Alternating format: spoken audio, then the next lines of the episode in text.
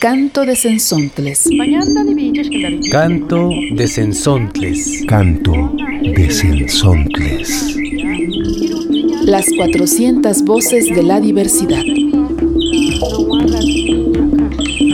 Voces de las y los comunicadores comunitarios indígenas y afrodescendientes. Setzontli intosca, sentlaichnechilistle. Yakoho siento que era ña, que ya hai, que ya mencuna nini ya tampo.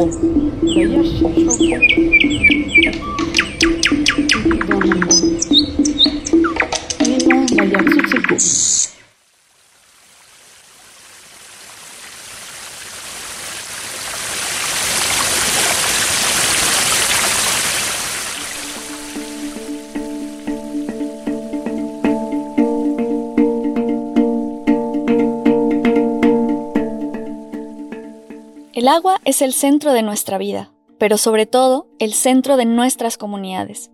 Sin agua no hay vida y sin agua no hay pueblo. Bienvenidas y bienvenidos a Canto de Sensontles. Mi nombre es Daniela Parra y formo parte de Redes AC. Hola Gerald, ¿cómo estás? Hola Dani, muy bien, muchísimas gracias. Les saludo con mucho entusiasmo. Soy Geraldina de Boca de Polen. Como se imaginarán, hoy nos conectamos con un elemento que nos da la vida, el agua. ¿Sabían que para que un pueblo comience hay que encontrar un lugar en donde haya agua? Así es, conforme van creciendo los pueblos, comienza una organización comunitaria alrededor del agua para poder garantizar el acceso a ella, pero además para cuidarla y respetarla. Esta organización, en la cual se contemplan faenas, rituales, reglamentos, cooperaciones, asambleas y hasta fiestas, nos ayuda a mantener, cuidar y limpiar las aguas. Déjenme contarles que hoy vamos a escuchar en ciertos momentos a Adriana Flores. Ella es una bióloga que trabaja con el tema ecología de ríos desde el monitoreo comunitario del agua. Ha participado en diversas organizaciones nacionales e internacionales. En esta ocasión nos va a compartir su palabra sobre la gestión comunitaria del agua. Dani, ¿qué te parece si vamos a conocer un poco de este concepto? Me parece muy bien. Adelante.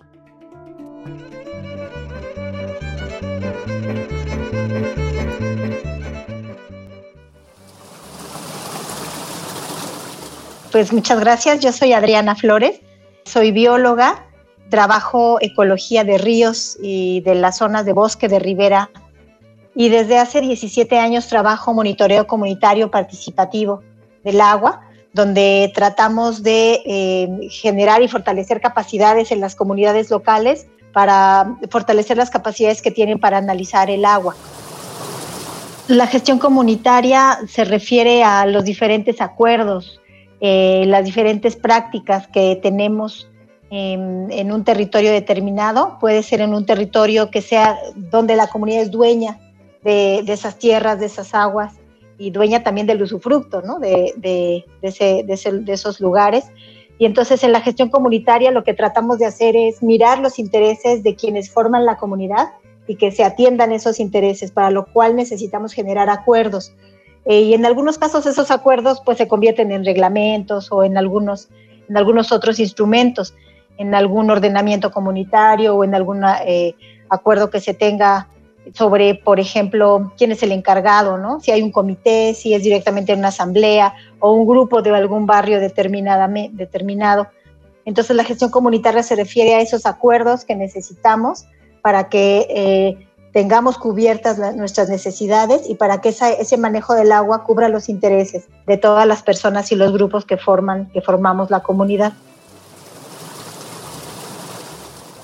En, en México hemos visto que es difícil para la federación, para la CONAGUA y las instituciones que tienen a cargo la gestión del agua, ha sido muy difícil entender los procesos comunitarios y prácticamente imposible que ellos puedan entender y dialogar con, con, procesos locales.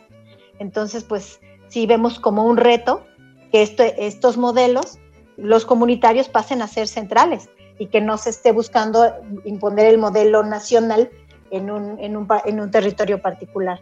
Entonces, sí, ambas cosas existen, estos modelos generales de la gestión del agua, pero también modelos que recuperan toda la parte pues eh, eh, comunitaria del día a día de gente específica, de un grupo específico en un territorio. Entonces esas dos cosas ambas existen y tenemos que hacerlas compatibles.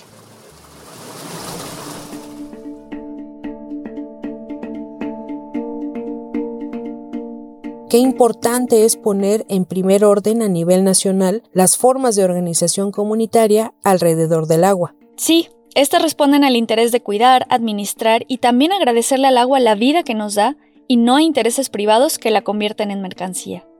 De esta manera vamos a trasladarnos hasta el Estado de México, en particular al municipio de Tecámac. Escucharemos cómo se ha gestionado y mantenido el sistema de agua durante 60 años. Este testimonio llega gracias a la serie Manantiales en Resistencia de las compañeras y compañeros de la Cooperacha. La Cooperacha presenta Manantiales en Resistencia. Ay, pues el agua es todo. Todas las comunidades que pedíamos, pedíamos agua. Porque el agua es el motor de nuestra vida. Sin el agua no podemos vivir. La defensa comunitaria del agua y la vida le cierran la llave a la gestión neoliberal del agua. El agua, el agua, el agua. Gestión comunitaria del agua en Tecámac. Buenos días, sistema de agua potable. Sí, dígame qué se le ofrece. ¿Qué número de cuenta tiene?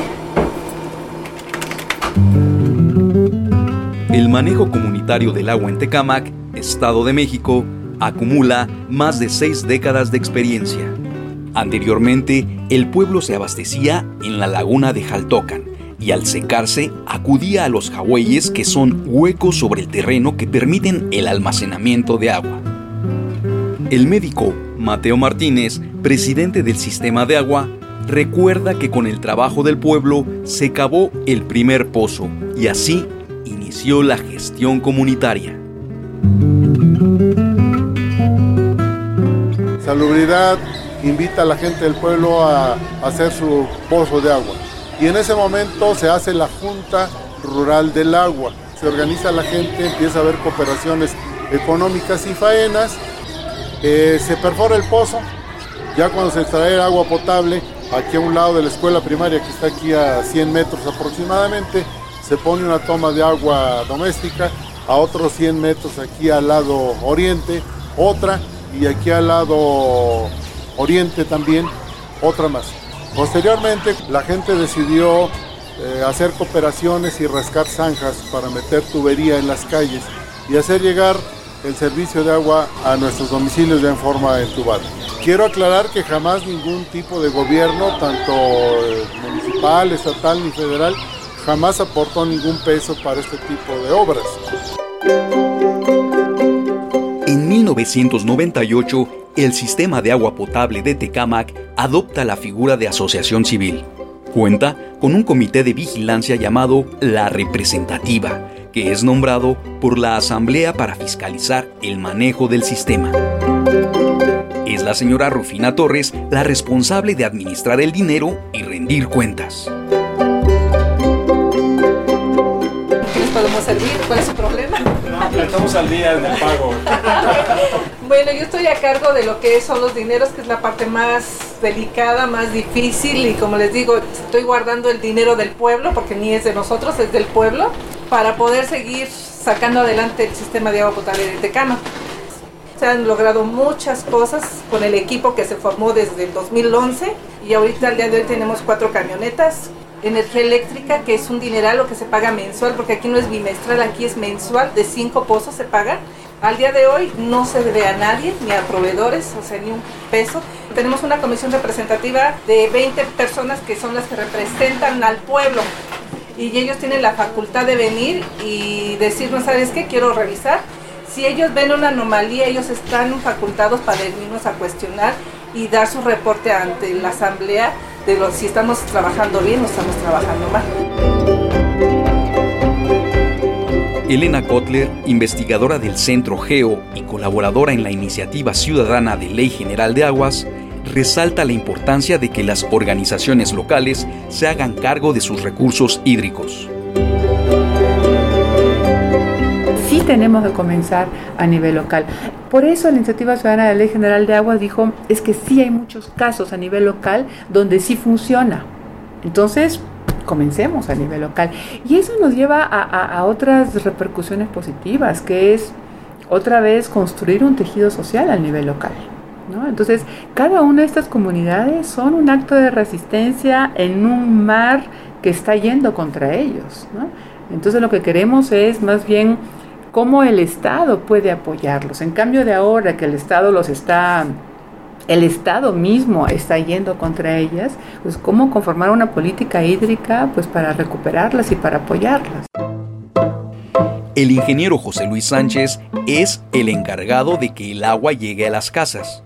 Estima que existen 5.900 tomas en uso y que de cada una de ellas se benefician hasta tres familias.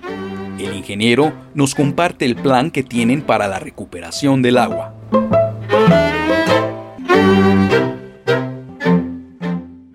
El plan que tenemos nosotros para la recuperación del agua es construir pozos de absorción en la periferia, en las partes más bajas de lo que es la cabecera municipal. Los sistemas comunitarios definitivamente que es la mejor administración. El sistema del agua potable es, se está luchando por la vida, la tierra y el lugar donde vivimos. Y yo creo que eso encierra la importancia que tiene el agua. Manantiales en resistencia. Trabajo financiado con recursos de la Rosa Luxemburg Stiftung. Más información en lacooperacha.org.mx.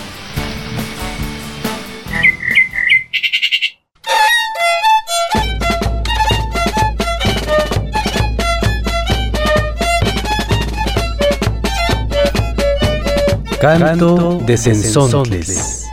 La revista radiofónica semanal.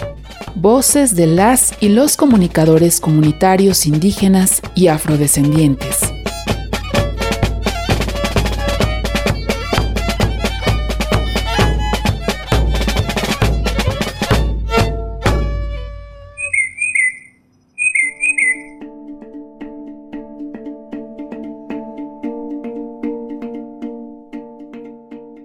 Las comunidades indígenas existen legendarias prácticas de control y cuidado del agua. Lamentablemente, hay que mencionarlo, también existen productos que generan residuos sólidos y líquidos que la contaminan. Adriana Flores nos platica que el monitoreo comunitario del agua que hacen los pueblos indígenas puede fortalecerse con prácticas de laboratorio y también estrategias derivadas de la ciencia. Escuchemos un poco, Dani y estimada audiencia, cuál es la importancia de la fusión de estas dos prácticas.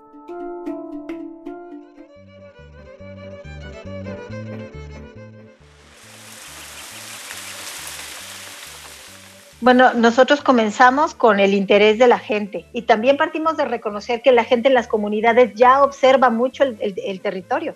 O sea, la gente ya son monitores naturales. Siempre me dicen, ah, bueno, el, agua viene de este color el día de hoy, entonces llovió de aquel lado del cerro porque el suelo allá es de tal color. No, no, ahora no llovió tanto en este lado. Entonces hay una observación constante y eso siempre tratamos de recuperarlo. Pero también tratamos de que la gente conozca otras técnicas que son las del laboratorio, digamos, como un poco más de ciencia occidental. Y entonces eh, eso a la gente la, fortalece no solo porque aprende a hacer el análisis químico con métodos muy sencillos, sino porque después cuando llega alguien a decirle, a ver, aquí está tus análisis de agua y le entregan a uno un papel, ¿no? Cuando llega con agua, cuando llega a cualquier institución o cualquier universidad o laboratorio hacer estos análisis, la gente tiene mucho más claro de qué se trata. Entonces el monitoreo que nosotros hacemos trata de fortalecer eso. Y es muy interesante mirar cómo en diferentes partes del mundo se, se, utiliza esta técnica y ha servido para, para muchas comunidades muy diferentes.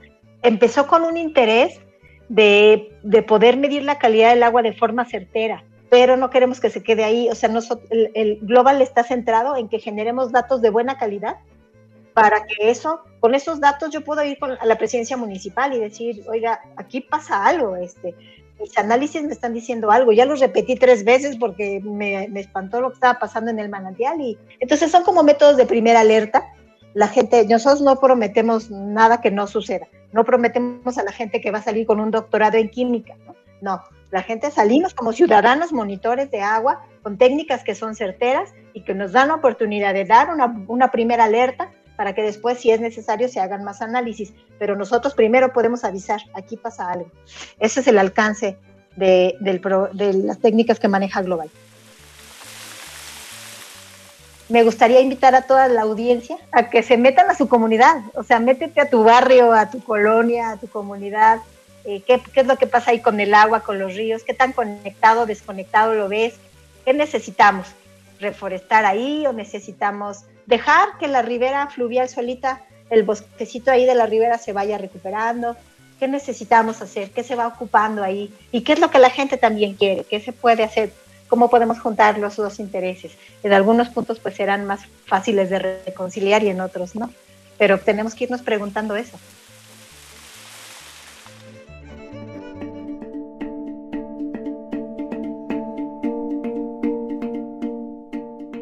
Sin duda alguna, la investigación científica y la organización comunitaria pueden hacer un gran equipo para el cuidado y la administración del agua.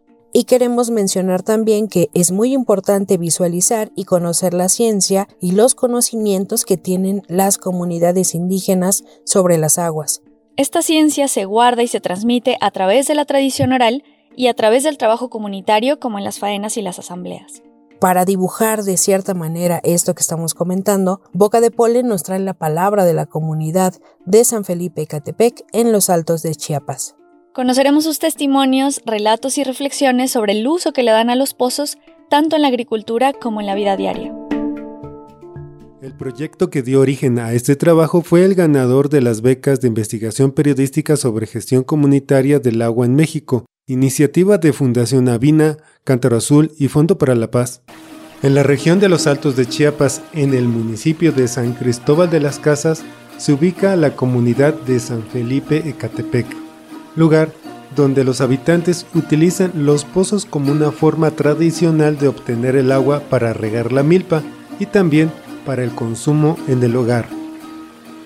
En este lugar, la gestión del agua funciona bajo reglamentos internos que se basan en los usos y costumbres, formalidad que sucede en diferentes comunidades indígenas en México con el respaldo de la ley agraria.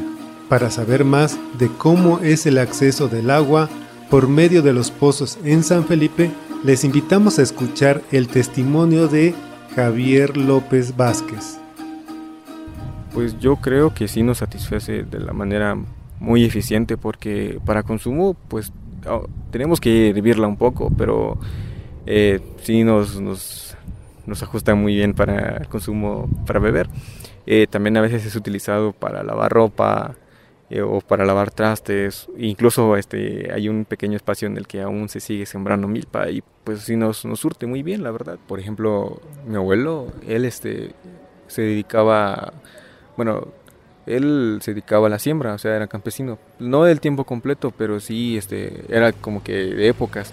Entonces lo que, lo que tenía él para poder sembrar milpa o algunas otras cositas que él, que él sembraba con, con sus hermanos, eh, como aquí este, hay, hay mucha agua, bueno, digamos que e, ellos como que tenían de manera estratégica abrir pozos cerca de los terrenos en donde este, iban a sembrar esto se realizaba para, pues, para facilitar este, no ir este, a cargar agua a, un río, porque igual había un río por ahí. Pero cuando a veces estaba seco, pues ahí se veían la necesidad pues, de buscar este, algún pozo cercano y todo. Los pozos también se acompañan de historias y creencias locales. Jessica Pérez Vázquez comparte la historia como se la contó su abuela, leyendas tradicionales que han pasado de generación en generación. Eh, mi abuela se llamaba Eugenia Pérez González. Eh, yo tenía como seis años cuando ella me contó la historia.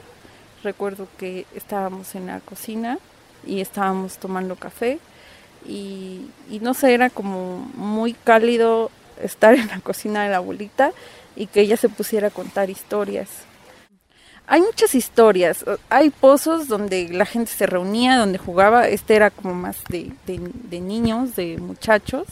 donde la gente venía a reunirse.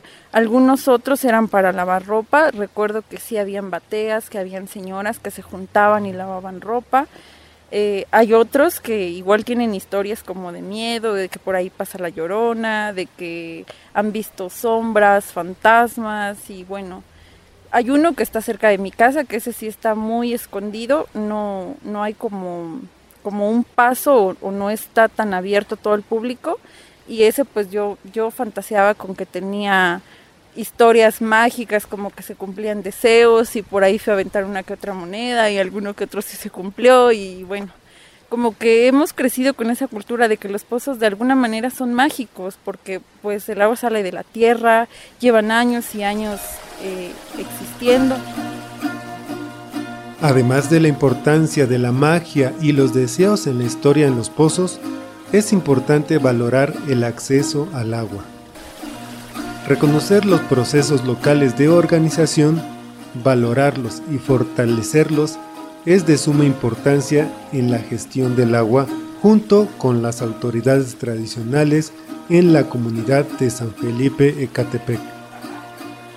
Esta es una producción realizada por Vladimir Contreras Escamilla de la red de comunicadoras y comunicadores Boca de Polen con el apoyo de Víctor Manuel Hernández Solís.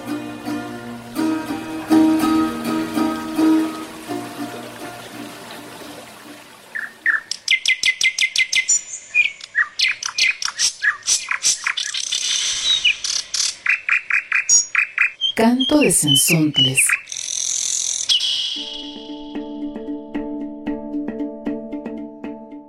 Los conocimientos y creencias en las comunidades indígenas son una milenaria herencia de prácticas de respeto y cuidado del agua, como un ente vivo y poderoso. Estas creencias, junto con nuevas herramientas de monitoreo de las aguas, pueden hacer frente a la contaminación, la escasez y a otros problemas que se pueden tener con el agua. Eso sí, siempre y cuando se hagan desde la comunidad. Así es, Dani. Y como ejemplo, vamos a escuchar lo que nos platica Adriana Flores sobre estas experiencias de trabajo en comunidades indígenas de Oaxaca, pero también un contraste de lo que se hace en comunidades rurales de la Ciudad de México, en específico en Magdalena Altiltic.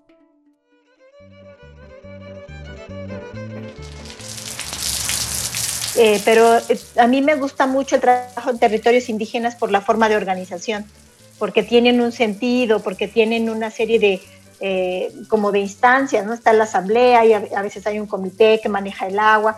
Entonces, los datos comunitarios no se quedan en el bolsillo de los monitores. Se, hay, hay a quien entregarlos y a quien informar qué está pasando con estos manantiales, qué está pasando con estos ríos. Hemos tenido oportunidad de trabajar ahí en Jaltepec, en el ICIA, y ahorita se tiene registro se tiene registro de cómo están esos manantiales, ¿está bien el agua o está mal el agua? O, y el río que pasa también por ahí, por Jaltepec. Y entonces esos datos no se tienen, nadie los tiene, esos datos son oro, o sea, no hay información, ni la CONAGUA, ni la Comisión Nacional del Agua tiene, tiene todos esos registros tan finos a nivel comunitario de los manantiales que suministran al asentamiento, a las familias de Jaltepec. Ahorita estamos buscando, ya nos invitó las autoridades de la comunidad, nos invitaron a presentar en, la siguiente asamblea los resultados de estos monitoreos para informar, porque pues ese es el sentido del monitoreo, informar.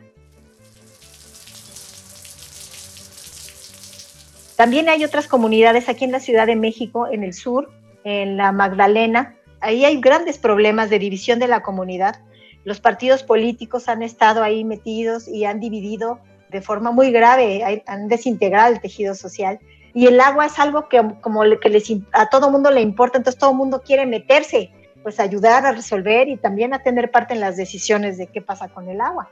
Eh, como nos dicen los comuneros, eh, los conflictos ahí en la Magdalena, los conflictos por la tierra son los de más largo aliento, los conflictos por el agua son los que tienen más visibilidad que cierra la llave y entonces ya no llega esa agua a la Ciudad de México. Hay una, un juego político importante, es un territorio en disputa.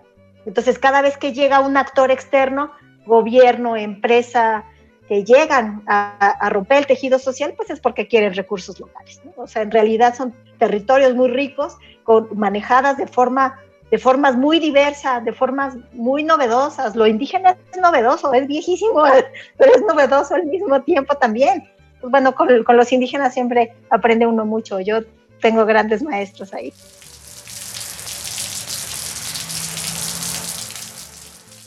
En el sur de Veracruz, en la zona de Pajapan, hay una organización que se llama Sembrando Semilla Sagrada.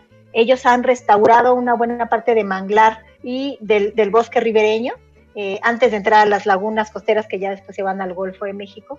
Pero ellos han estado restaurando y ellos monitorean la calidad del agua y han atestiguado cómo ha mejorado la calidad del agua en esos lugares que ya, donde ya restauraron esos sitios. Entonces es muy buen ejemplo de cómo, de cómo reforestando, restaurando un poco nada más de superficie, mejoran mucho la calidad de nuestros ríos, porque el agua que, nosotros miramos en un río puede tener muchos años ahí en el territorio. A lo mejor llovió hace 10 años en el cerro y yo apenas le estoy mirando aquí en el manantial o en el río.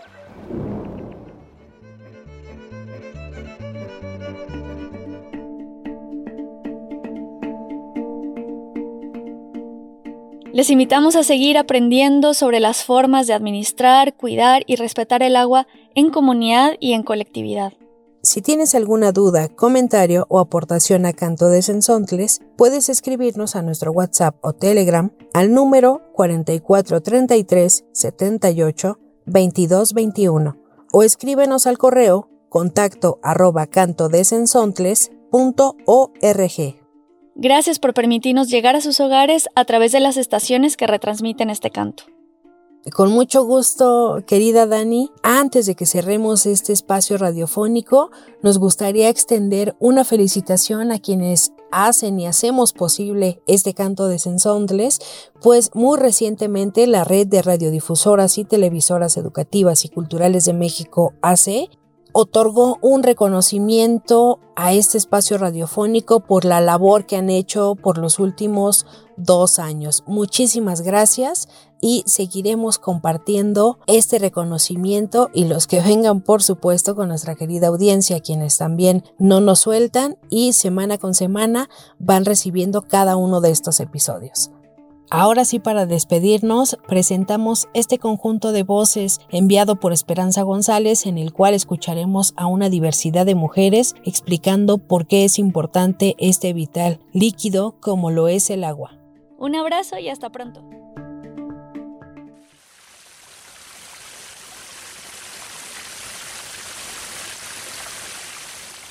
Para mí el agua pues es sagrada en la tierra, porque no donde quiera podemos tener agua. Para mí el agua es pues la vida porque sin el agua pues no podríamos vivir, de, ella dependemos prácticamente. Pues para mí es lo más indispensable, ¿no? Para todo, para la, para la casa, pues para todo, que no podemos vivir sin eso.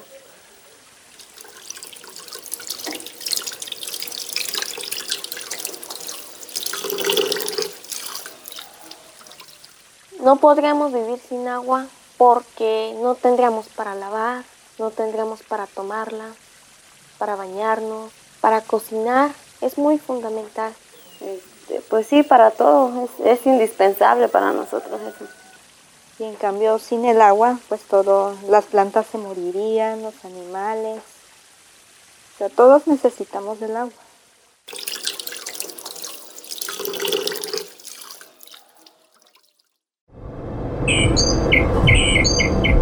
Canto de Sensontles. Canto de Sensontles. Canto de Sensontles. Las 400 voces de la diversidad. El espacio para compartir las voces de los pueblos en colaboración con las emisoras públicas, comunitarias e indigenistas. Setzontli intosca, sensaichnechtilistle.